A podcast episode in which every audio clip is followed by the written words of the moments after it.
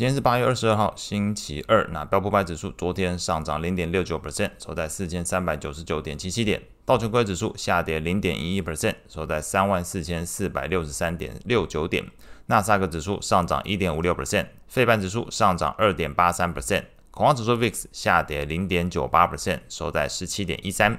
美国十年期公债利率上升八点九三个基点，来到四点三四二 percent。美国两年期公债利率则是上升六点四四个基点，来到五点零零三 percent。美元指数下跌零点零三 percent，收在一零三点三四。美股的部分。早盘时段，由于美国十年期公债利率一度突破四点三五 percent，创下二零零七年以来的新高，那是拖累了美股评价面，使得美股出现修正。但随后在大型科技股领涨之下，美股四大指数除了道琼之外，其余中场均收高。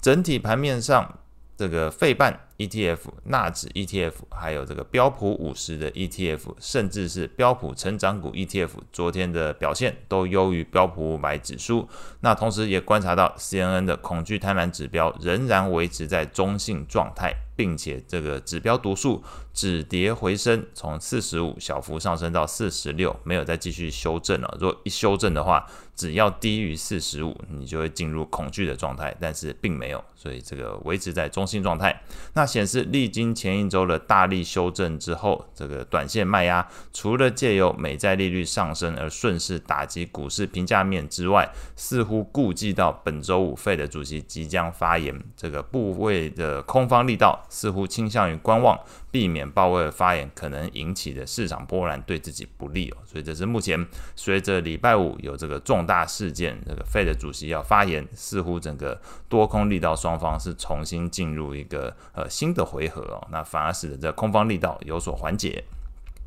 类股表现上来看，昨天标普十一大类股里面表现比较好的三个类股是科技类股上涨一点九一 percent，非必需消费上涨一点一五 percent，通讯服务上涨零点七二 percent。领涨的股票包含 NVIDIA 八点四七 percent 的一个涨幅，不过这个礼拜三才会公布财报。特斯拉上涨七点三三 percent，博通上涨四点七六 percent，脸书上涨二点三五 percent。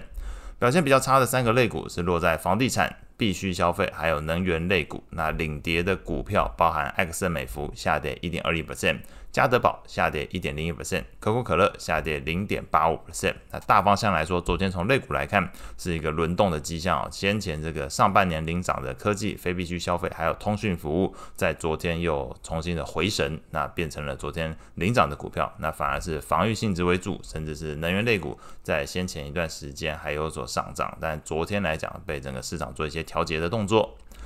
债券市场部分，美国十年期公债利率盘中一度上涨十点九个基点，来到四点三五四 percent 附近，创近十二年，也就是二零零七年十一月以来一个新高。两年期美债利率则是一度上涨六点九个基点，来到五点零零五 percent。那随着整个近期公布的经济数据，让部分专家预期美国经济存在软着陆的机会。搭配这个美国财政部发债以及 OPEC Plus 减产，使得能源价格上涨，通膨有可能比较不容易再有大幅回落的一个情况，甚至是第四点，这个美国的劳动市场依然持续稳健，基本上都增添了这个 Fed 维持高利率的一个底气哦。那前面提到这些所有因素，基本上支撑住美债利率短线走扬。那甚至目前 Fed Watch 工具也显示，投资人预期今年九月、十一月、十二月的 Fed 利率决策会议可能都会维持利率不变，那这个可能不是特别意外。不过首次降息的时间，则是从先前我们看到，要不是三月，要不是五月，但是现在看得到的是，认为首次降息时间已经被推迟到明年的六月份。所以这部分是整个数据层面公布出来之后，大家认为好像有底气维持这个高利率，而指 Fed 可以维持这高利率，同时降息时间似乎有所延缓，没有那么早去做一个降息来救经济的一个动作。那后续市场焦点当然是关注这个礼拜五这个 Fed 主席鲍威尔在全球央行会议这个杰克森后会议上面的一个演说。那美国债券型 ETF 的价格变化，LQD 是下跌零点六 percent，那高收益债的 ETF HYG 则是下跌零点零三 percent，基本持平。